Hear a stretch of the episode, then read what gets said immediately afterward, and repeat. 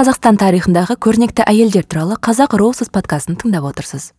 Подкаст батырхан шүкенов атындағы қордың және бұлбұл подкаст студиясының қолдауымен жарық көріп отыр. Подкастта зерттеуші камила смағұлова қазақстанның айтулы бес өнер қайраткерінің өмір жайлы баяндайды. Қысқа музыкалық үзілістен соң эпизодты макроаналитик аягөз ханетова және суретші әрі куратор аида әділбек зерттеушімен бірге жалғастырады. Олар өнер қайраткерінің жүріп өткен жолын қазіргі қазақ әйелінің көзқарасы тұрғысынан ой елегінен өткізеді. Қазақ роузыстың екінші эпизодында біз биші әрі ұстаз шара жиенқұлованың өмір жолын әңгімелейміз шара жиенқұлова кеңестік қазақстандағы қазақ биінің негізін салушы. Театр әртісі биші және хореограф ретінде ол төл мәдени төңкеріс жасады. Алайда шара жиенқұлованың үлкен сахнадан түс өмірі сынаққа толы еді. Әкесінің тұтқындалуы және қазасы бірінші күйеуімен болған күрделі қарым қатынасы балаларының өлімі. Жиырмасыншы ғасырда өмір сүрген өзге әйелдер сияқты шара да басынан талай қасіретті өткерді. Гүлшара немесе қысқаша шара 1912 жылдың 12 шілдесінде верный қазіргі алматы қаласында бірінші гильдияның саудагері баймолда мен оның екінші әйелі бұрынғы болыстың қызы тыныбалының әулетінде дүниеге келген. Шара балалардың үлкені еді. Оның сіңілісі қадиша да актрисалық жолды таңдап өз өмірін өнерге арнаған еді. Қазақстан оны актриса ретінде әрі режиссер шакен аймановтың жары қадиша айманова деп таниды. Шараға оралсақ бала кезінен әкесі оған байсалды қарап кіші бауырларының амандығын оған жүктейтін. Ол қабағынан қар жауған қиыл заман еді. Қыста жиенқұловтар отбасы қалада тұрса ал жазда жайлауға қоныс аударатын. Қазақ бишісі жайлауға барғанда тұңғыш рет кейін өзінің тағдырына айналатын халық биін тамашалайды.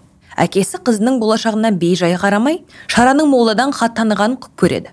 Алайда баймолда қызының орыс тілінде білім алуына қарсы болса да өзінің туысы сұлтан жиенқұловтың қолқасымен оны жалпы білім беретін орыс мектебіне береді. Шара әкесі қалағандай діни білімді қатар алып жүріп тоғыз сыныптық мектепті жеті жылда үздік тәмамдайды. 15 жасында ол қазақ қырғыз педагогикалық институтына оқуға түседі. Сол жерде биші қыз беделді адамның көзіне түседі. Десе де өз естеліктерінде шара ол кісінің есімін атамаған. Алайда ол жас қыздың және оның отбасының өміріне маңызды рөл ойнайды. Бұл ер адам шараны тоқалдыққа алмақ болған. Алайда баймолда сүйікті қызын көрші ауылға тығып қойып күйеуге беруден бас тартады. Көп ұзамай осы оқиғадан кейін жиенқұловты қудалау басталды. Баймолда төңкеріске дейін саудагер болғандықтан оның отбасында қуғын сүргін айналмай өтпеді. 27 жылы отбасының дүние мүлкі тәркіленіп өзін түрмеге жабады. Отбасын асырау жүгін шара жалғыз өзі арқалайды. Ол хатшы есепші машинист кондитер фабрикасының қызметкері болып жұмыс істейді. Милиция бөлімшесінде де құжат аударатын. 1920 жылдың соңында кеңестік жергіліктендіру саясатының аясында жергілікті халықты маңызды қызметтерге тағайындау басталды.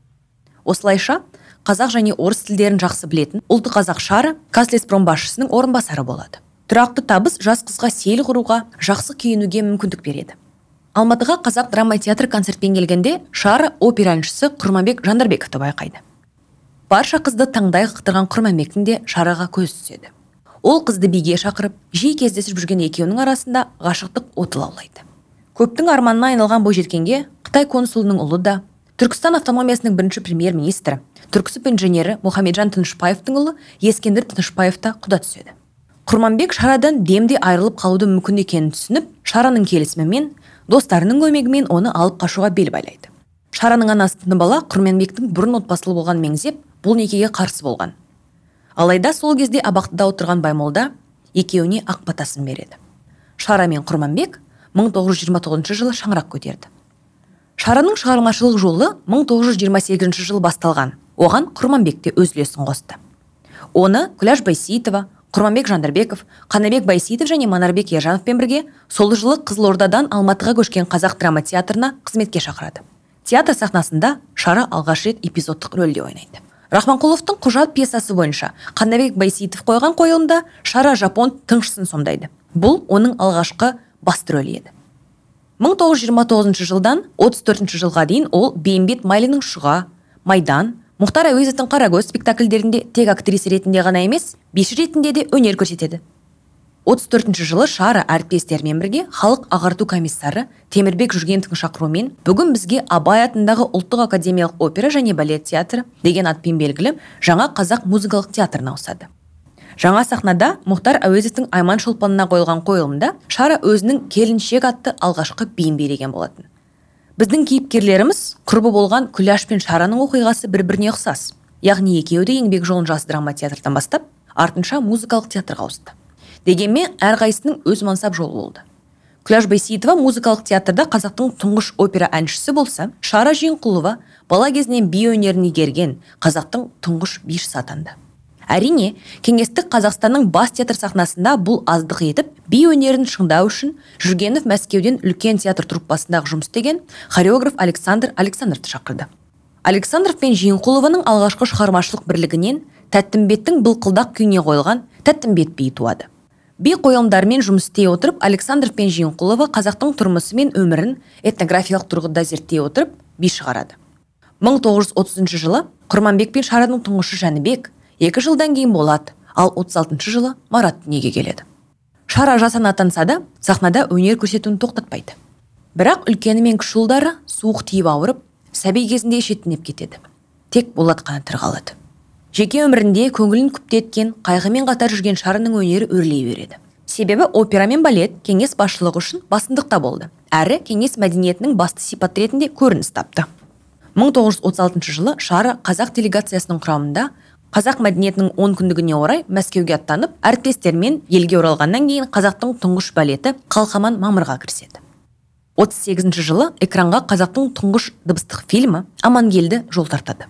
Ал шары фильмде басты рөлдердің бірі амангелдінің жары балымның рөлін сомдайды. Амангелді имеет знаете два хорошие исторические показания. Первое образ батыра который боролся за свободу казахского народа. Второй тут букет основоположников казахского искусства. И Куанышбаев, и Байсеитов. Жемісті мансабына қарамастан әртістің жеке өмірінің іргесі сөгіле бастады. Шара мен Құрманбектің арасындағы кикілжің Мәскеуде өткен қазақ өнері мен әдебиетінің он күндігінде басталды. Биші үлкен театр тағылымдамадан өтуге шақырып, Бақшасарай фонтаны балетінде Зареманың партиясын билеуге ұсыныс алады құрбанбек шараға ауыр шарт қойып алматыға оралмаса тірі қалған жалғыз ұлы болатты бір көруге зар болады дейді. Сөйтіп шара мәскеуде тағылымдамадан өтуге бас тартады. Шара мен құрманбек соғыс жылдарында ажырасты. Жандарбековпен ажырасқан соң шара өз тегіне ауысты. Екінші рет ол ұшқыш жолдасбек нұрымовпен отау құрады. Бірақ некесі ұзаққа созылмады. Екеуі бірнеше жыл ғана өмір сүрді. Екінші дүниежүзілік соғыс жылдарында шара жиенқұлова 35 концерт беріп майданға гастрольдік сапармен барған болатын. Ал 1950-60 жылдары ол тек көрші елдерге ғана емес шетелге де шыға бастады. Бұған дейін де халықаралық фестивальдерге қатысу туралы ұсыныстар түсетін. Мысалы 36 жылы мәскеуде өтетін қазақ мәдениетінің он күндігіне дайындық барысында шараны лондонға шақырған. Кейін ол би жетекшісі ретінде ансамблінің құрамында еуропада үндістанда қытайда ақшта өнер көрсетеді. Шараның соңғы гастрольдері 66 жылы уар сирия ливан мысыр моңғолия бағытымен өтті. Сол жылы ол өзінің сахналық мансабын аяқтады. Осылайша шараның өмірінде жаңа тарау басталды. Ол 75 жылға дейін басқарған селезнев атындағы хореографиялық училищеде ұстаздық етті. Болат аюханов жетекшілік еткен алматының жас балеті мемлекеттік классикалық би ұжымының сахнаға шығуын шара училищенің басты жетістіктерінің бірі деп атады. Шара аюхановпен бірге 1967 жылы қыз жібек балетін қойды. Қойылым шараға ксро мемлекеттік сыйлығын әкелді ал 29 жастағы болат еңбек сіңірген әртісі атағын алды. 1975 жылы шара 10 жылдай ұстаздық еткен училищеден кетуге мәжбүр болды. Шәкірті ғайни камал бейсенова сұхбатында шараның кетуіне әріптестерінің шағымы себеп болғанын айтқан еді. Биші өмірінің соңғы 15 жылы оңай болған жоқ. Сол кезде көпшілікке жазушы ретінде танылып үлгерген сақтар мен томирис романдарын жазған ұлы болат жандарбеков қатерлі ісікке шалдықты. 1991 жылдың 23 наурызында ұзақ сырқаттан кейін болат жандарбеков қайтыс болды. Ал ұлының жаназасын шығарғаннан кейін 40 күннен соң шараның өзі де бақилық болды. Жалғыз ұлының қазасынан кейін шараның өмірінде мән қалмады. Достары мен туған туысына қырқынан кейін өзім де кетемін деген екен. Шара жиенқұлова 1991 жылы 21 мамырда дүниеден өтті. Биші әрі ұстаз шарамен қоштасу абай атындағы опера және балет театрының жанында өтті. Шара алматыдағы кеңсай зиратында ұлы болаттың қасына жерленген.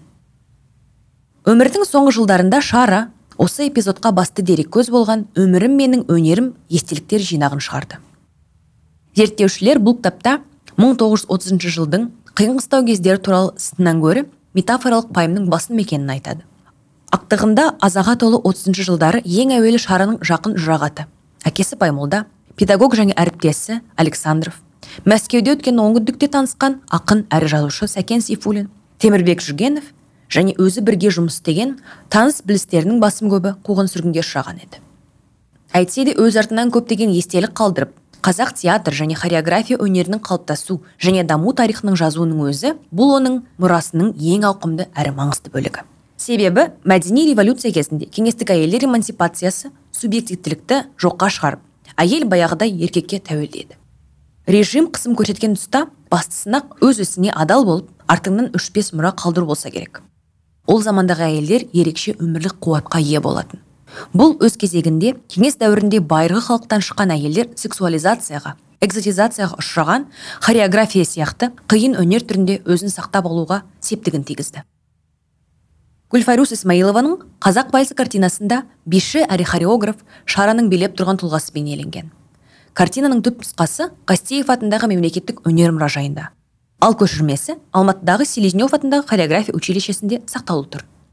Бишінің 90 жылдық мерейтойына орай жүргенов атындағы академияда шара атындағы би сыныбы ашылды. Ал ол соңғы 20 жылда тұрған үйінің қабырғасында алматы қаласында абылайхан көшесі 74 үйде ескерткіш тақта орнатылды.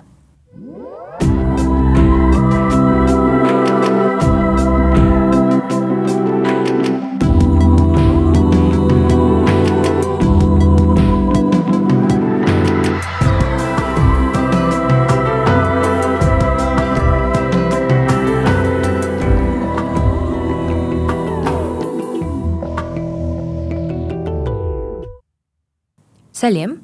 Сіз шара жиынқұлованың биографиясы жайындағы дәрісті тыңдап өттіңіздер. Ал енді біз макроаналитик аякөз ханетова суретші және куратор аида әділбек және мен зерттеуші камила смағұлова өзіміздің зерттеу жайындағы дәріс жайындағы пікірлеріміз және әсерлерімізбен бөлісеміз. Сәлем.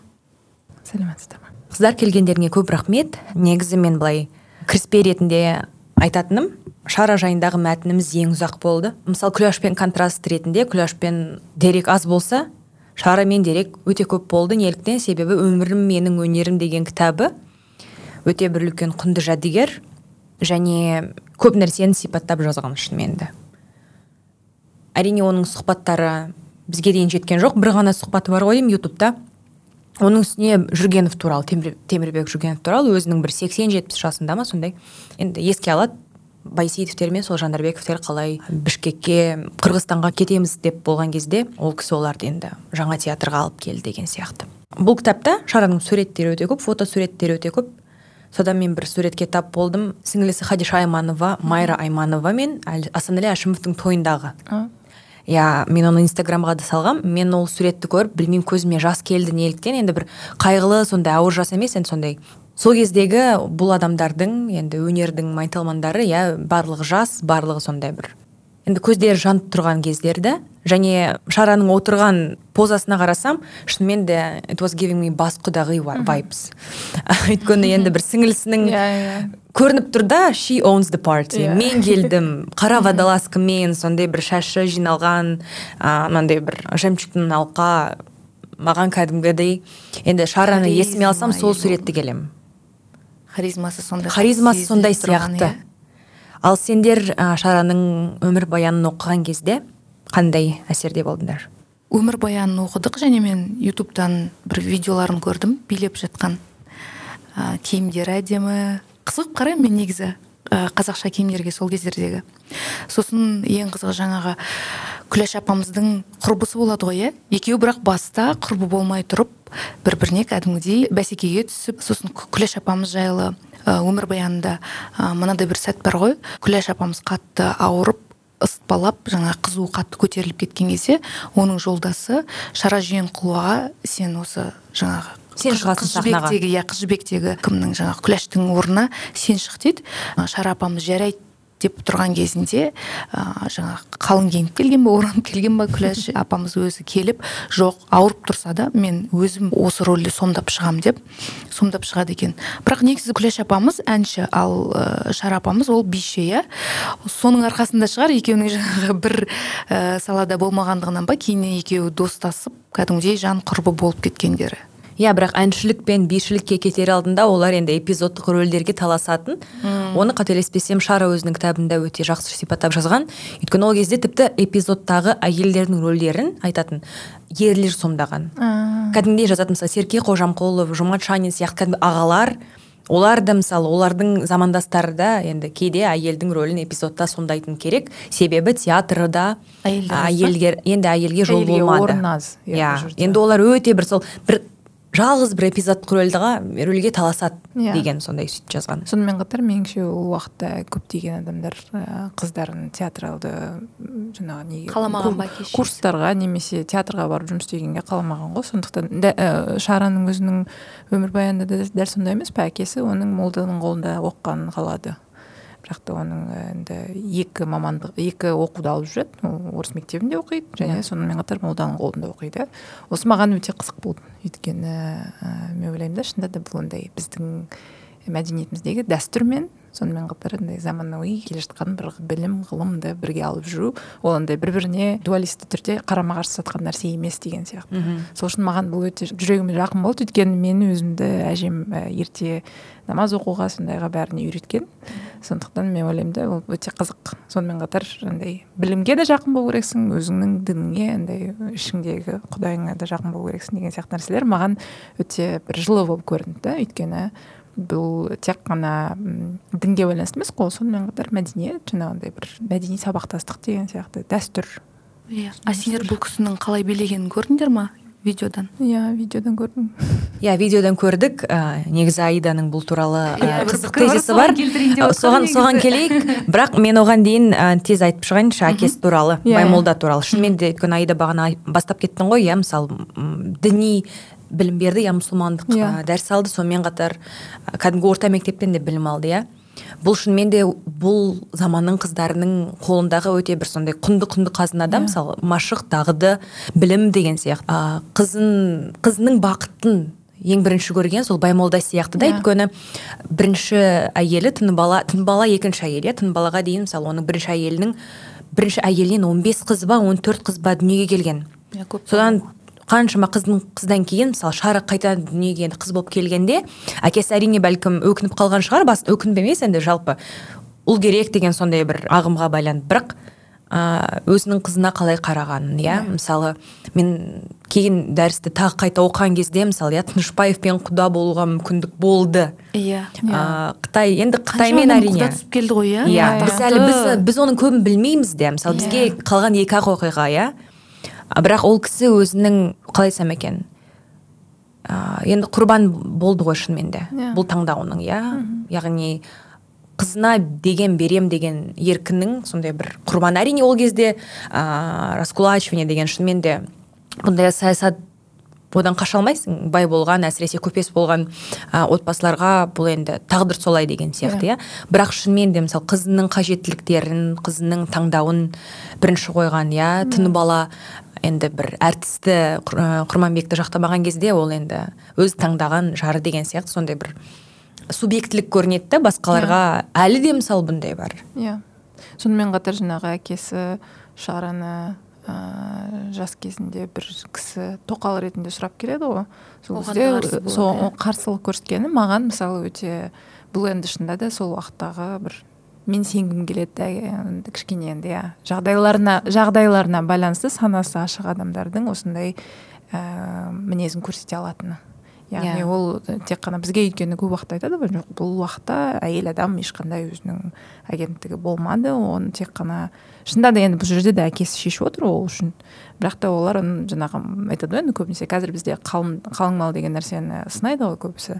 Яғни қыз баланы сатып жібереді деген сияқты. Бұл жерде де меніңше қалың мал бере- берейін деп отқан шығар ол адам. Және ауқатты адам. ауқатты адам болып отыр иә. Бірақ та соның өзінде де әкесі келіспей отқаны өйткені қызына екінші әйел болғанын мүмкін қаламады қызының тым жас Бұл үлкен енді ерлік өте үлкен ерлік. сол уақыттағы бір көп нәрседен айырылып қалды сол үшін. иә иә кәдімгі шынымен өзінің өмірін құрбан етті әкесі сол кісіге бермеген үшін ол кісі Иә. кейіннен оны қудалап ә, Иә. мүлкін тәркілеп жаңағы сондай қиын ә, жағдайларға тап ә, болғызды сосын ә, шара апамыздың басынан өткен оқиғалар жаңа алдыңғы кейіпкерлермен ұқсастықтары бұл кісі де жаңағы үш бала тапқанымен екі баласынан айырылып қалады иә?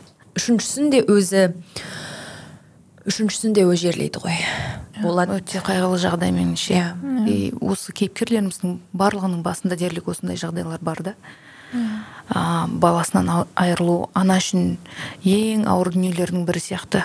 Өзім солай сезінемін. Сол кезде бұлар ә, әрі балдарынан өзінің ішінен шыққан жаңағы баласынан айырылып отыр. Бірақ әрі өздерінің жаңағы мансабында өрлеу кезеңдерде қал- бірге Қатар иә, келген. қатар келе жатыр да. Қалай сынбаған деп ойлайсың. Сынған да шығар мүмкін ішінен бірақ сыртқа білдірмеген де шығар. Иә. Сонымен қатар бұл жерде андай көп амалы жоқ сияқты ғой. Өйткені жаңа шынында да әкесін енді қуғындап жібергеннен кейін ол өзі шынында да үйдегі қамқоршы ретінде Аяққа тұру керек, аяққа тұру керек иә. иә? Жұмыс істеу керек нан табу керек деген сияқты нәрселер сондықтан ол жерде амал жоқ сияқты ғой шынында да басқа не істейді енді үйге барып жылай алмайды. Бірақ мысалы субъектілік мәселесіне оралсақ иә шынымен де ә, енді құрманбекпен ол кісілердің енді м, қалай айтсам екен некелері аяқталып қалды иә? Иә. негізі жеті жылдан кейін ажырасып кете ма ол жеті жылдай ма сондай? Негізі ең ауыры маған мысалы өте бір ауыр тигені иә мысалы мәскеуге шақырғанда гастрольге Иә, иә. бопсалағаны Иә, яғни сен кетсең жолдасы, ұлың ұлыңды көрмейсің деген сияқты. Бұл қаншалықты мысалы а, екі баласынан айырылған тоғыз ай әрқайсысын құрсақта алып жүрген. Сонымен қатар сол уақытта өзі дәріс алған иә александров келген ол кезде хореографияны классикалық хо- хореографияны меңгереді ғой. Иә. Екеуінің де енді екі баласы да қатар шетінеп қалады да содан жалғыз қалған сол болатын сен оны көрмейсің дегені маған енді. Өте қатыгез опасыз ы, яғни жолын жабу ғой адамның иә. Әйелінің өзінен ә, көбірек деңгейге дейін өсіп кетуін қаламай тұрған жаңағы әйелінің мансабына кедергі жасап жатқан ер азаматтарды өзім түсінбеймін шынымды айтсам. Онымен бірге бірге бірлесіп жүруге болатын сияқты. Ал қазіргі заманның да еркектерінің еркектердің бойында табылатын сондай жағымсыз қасиеттердің бірі ғой. Ә, ешкім жаңағы өзінің ә, ананың баласымен сынау иә Иә, қазіргі заманда да бұл әлі бар өкінішке қарай иә айтып отырған өте кең тараған жағдайлардың бірі ғой тіпті. Иә. Өкінішті меніңше. Әсіресе иә жаңағындай жұлдызы ашылып ыыы шығармашылығы өрлей бастаған кездегі бұндай андай шалдыру сияқты ғой шынында да өте осал бір м. Білмеймін. Мен жалпы жеке өмірінде бұл кісі бақытты болды деп ойлайсыңдар ма? Сендер қалай сендерге қалай сезілді өмірбаянын оқыған кезде? Өйткені бірнеше рет тұрмыс құрды иә? Екі рет тұрмыс құрды. Екі рет тұрмыс иә құрды екі рет тұрмыс құрды. Былай ақ пен қара деп айта салған қиын сияқты. Иә қиын. Себебі бұл кітап шығар кезде қателеспесем болат жандарбеков ол кезде төсек тартып жатқан кезі ау. А, ұлы. Сондықтан мен ойлаймын да мысалы үш баласын қатар жерлеген өте қиын иә мысалы. А, бірақ мен мысалы мынандай естелік а, біз оны дәріске қоспадық бірақ айттым ғой ақпарат тым көп болды. Бес алты мың сөз ә, жинап енді әрең әрең бұны кесіп тастадық. А, бірақ мысалы а, болаттың ұлы шорабек естеліктерінде былай айтады ол кісі сексенінші жылдары үйленді ау. Сексен бес па сексен сексен алтыда ма? Содан ташкентте үйленген содан шара енді немересінің тойына барады дейді. Ол кезде енді жетпістерде ма сондай. Сол айтады енді апам әрине ол кезде әрең жүреді енді шынымен қиын. Бірақ қонақтардың барлығы оған билеп беріңіз өнер көрсетсеңіз бас тартпайды. Билейді өнер көрсетеді немересінің тойында. Мен ойлаймын бұл да бір бақыт сияқты. Иә. Сен өзің қаншалықты биші болсаң да сен негізі біреудің әжесі ретінде немереңнің тойына келіп мен ойлаймын бұл да бір бақыт сияқты.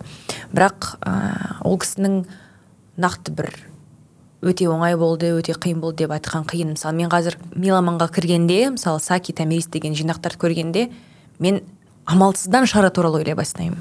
Себебі кейбіреулеріне айтамын мына кітаптарды көріп отырсыңдар алып отырсыңдар Иә. оқисыңдар иә болады болаттың анасы шара иә мысалы олар кеңсайда екеуі қатар жатыр иә зираттар ал онда енді отбасынан бір биіне оралайық.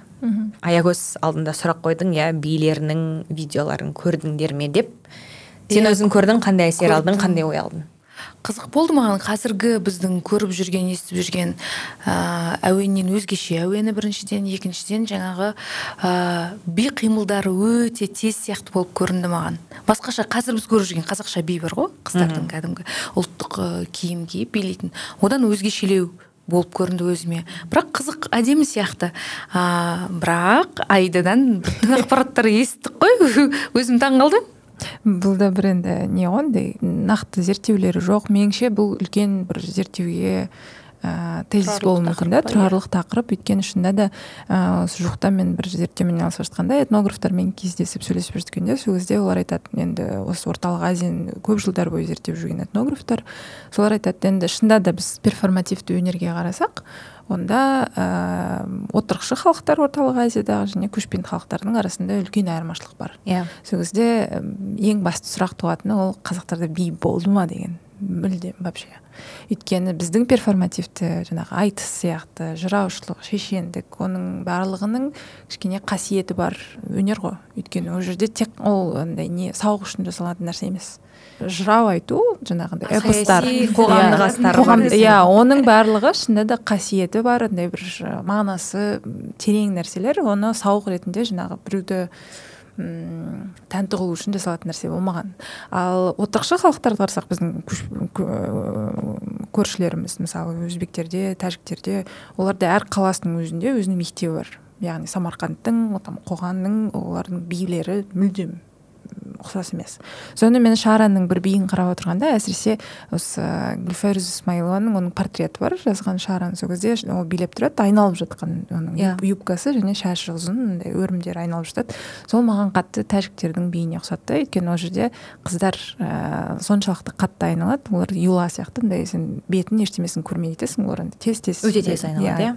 сол кезде сосын тағы да бір видеоны қарап жатқанда ютубтағы ол жерде қимылдары көп. Сол бір өзбектің билеріне өйткені ол жерде көп андай анималистік нелер бар да? Импровизациялар яғни сен ағашқа ұқсатып билейді немесе гүлге ұқсатып жалқайып жаңағындай желден қалай итеріліп иіліп жатқан сондай не істейтін нәрселер. Соны ойладым шынында да енді дәрісте айтылады ғой.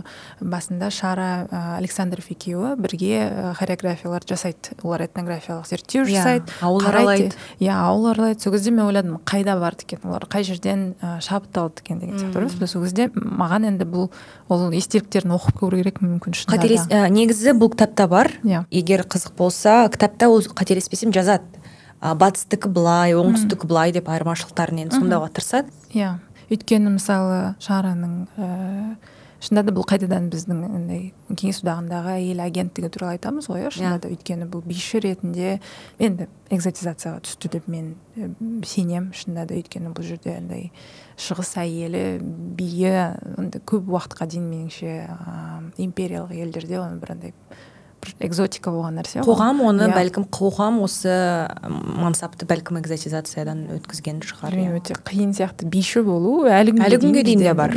стигма бар ғой бишілерге деген немесе Иә. әртіске деген Иә, сахнаға әртіске деген сахнаға сияқты, шығатын адамға деген үлкен стигма бар және бұның барлығы шынында да ол отаршыл концепттер яғни және сексуализация сексуалдылау деген бір үдеріске Иә. қатты келіп тұр себебі не, ең Иә. негізгі құрал ол дене иә дене арқылы ал Иә. әйелдің денесі бірақ та сол дененің сексуализациясы ол да Иә. біртүрлі ғой өйткені дене би билегенде ол ол жерде ә, құрал ғой ол сексуализация құралы емес керісінше ол Иә. бір месседж құралы би арқылы біз қандай да бір ой жеткізіп отырмыз Иә. сезім жеткізіп отырмыз ол жерде ешкімдің ә, бір құштарлығын Иә. көтеру деген сияқты нәрсе ондай болмайды ол жерде бірақ та оның барлығы тек қана сондай патриархалды отаршыл көзқараспен қарастыру ол шынында да үлкен бір әлі күнге дейін жүріп жатқан стигмаға алып келеді меніңше бұл енді шараның көзқарасы қандай болғаны со- соған маған қатты Иә. қызық болар еді.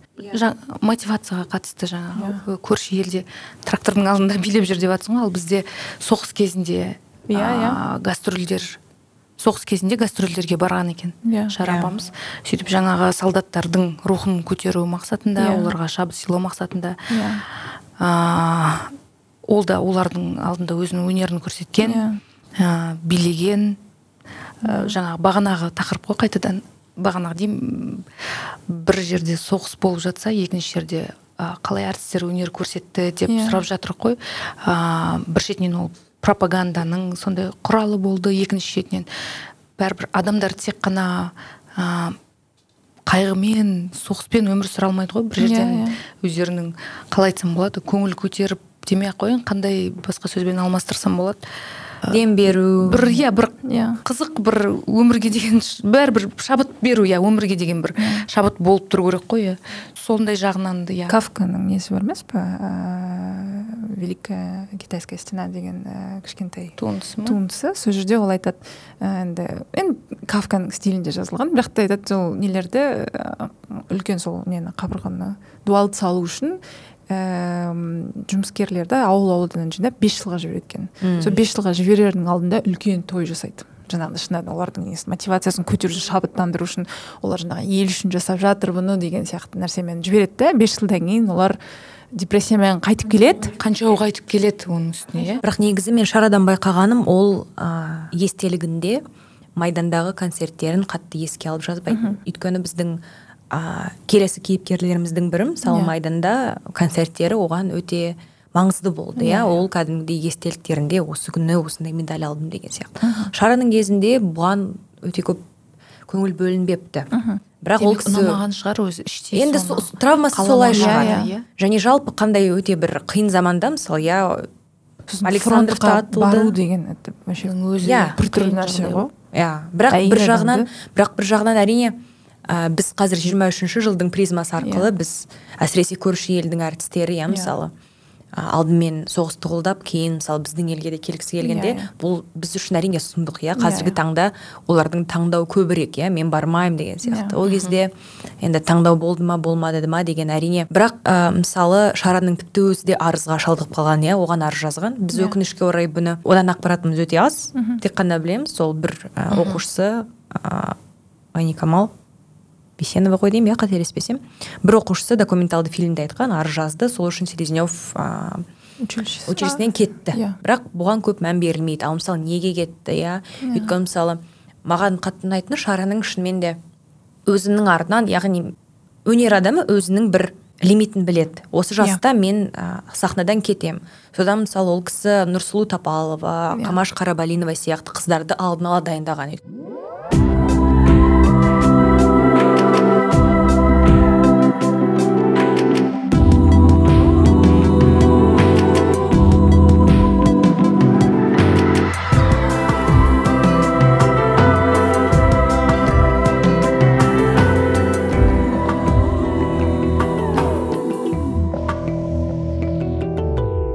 мен білесіңдер ме мынаны ойлап қалдым.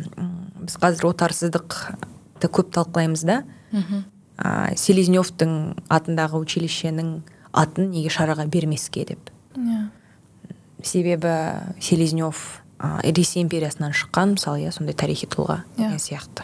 Ондай әлі бізде Жақсы көп болып жатыр ғой сондай нелер роза бағланованың естелігінде айтпақшы ол, ол айтқан шара кезінде енді ә, шараны көбірек бір атаққа бөлеуге болатын еді. Бірақ Иә. бәлкім бұл шараның өзінің таңдауы болған да шығар. Мүмкін. Бірақ та сен жаңа айтып өттің ғой осы меломанға барып кітаптарды қарадым томирис туралы деген сияқты. Мен мына дәрістерді оқып отқанда ә, бірінші рет естіп отырмын бұл кісілердің өздерінің көз тірісінде кейбіреулері естеліктерін қалдырған екен деген Иә. сияқты биографияларын. Сонымен ойлаймын да неге біз ол туралы ешқандай ақпарат білмейміз? Мен ешқашан оқып көрмеппін. Оны нақты арнайы зерттеп ә, жаңа қарап жүрген адамдар ғана білетін сияқты Жоқ, бірақ та былай көпшілікке тарамайды бірақ негізі білу керекпіз ғой иә бар онлайн. Өйткені Иә. шетелдік көп әртістердің андай биографиялары шығады. Олар өте жеңіл жазылған міне Иә. өмірінің ішіндегі қызықты нәрсе оқиғаларын айтып береді. Иә. содан олардың фанаттары одан сайын жаңағы Көбейе береді, көбейе береді. соны ойлаймын да бізде де сондай бір білмеймін енді бұл қайтадан не ғой? Маркетингқа байланысты нәрселер шығар.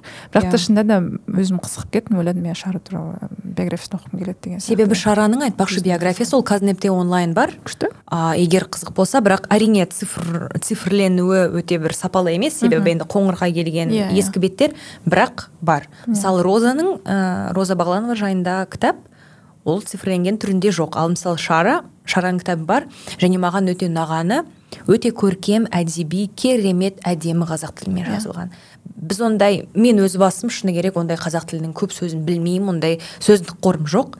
Бірақ мені өте қатты былай рухани шабыттандырып өте көп серпін берді. Және сонымен қатар шараның естелігінде тек қана оның өмірі емес қой ол Иә, өзінің замандастары әріптестері достарының аттарын көп енгізген. Яғни мысалы ұмыт болып қалған көптеген адамдар бір бірімен тарихы селбесетін тұлғалардың бірге аттары жазылған.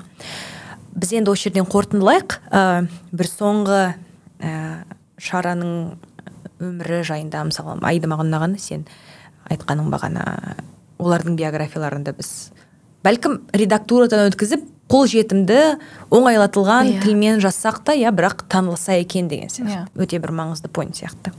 Аягөз сенде ше мен қорытындылайтын иә бір нені айтайыншы. Бұл кісінің маған өмірбаянында ең ұнағаны ә, видеосын көрсеткен кезде ютубта видеосын көргенінде де айтады да өзінің жаңағы жалғыз ұлымен өте жақын қарым қатынаста дос сияқты. Сондай бір керемет қарым қатынас болады деп соны айтып отқан кісілер сондай тамсанып айтып отырды да. Мен үшін осы бір факт әсерлі болды. Әсіресе мен- екі ұлдың анасы ретінде Иә, саған екі иә? ұлдың анасы ретінде маған өте қатты әсерлі болды. Және ә, мен бірінші рет естідім бұл кісінің ұлы осы жаңағы ә, болат э, деген кісі сақтар және томирис туралы романның авторы осы кісі екеніне. Негізі бұл екі кітап трилогия болу керек еді. Бірақ ол кісі дүниеден өткеннен кейін үшінші кітап шықпай қалды дегенді мен шараның биографиясымен жұмыс барысында білдім. Иә. Сол. Керемет. Аида сенде бір қорытындылайтын сөз. Білмеймін ә, білмеймін шынында да меніңше біз әлі күнге дейін бұндай тұлғалар туралы толық көп нәрсе білмейміз ғой. Оның мысалы ә, көптеген жерлерге шақырылып ансамбльдермен ә, гастрольге барған уақыттар лондонда болған европада египетте америкада болған екен.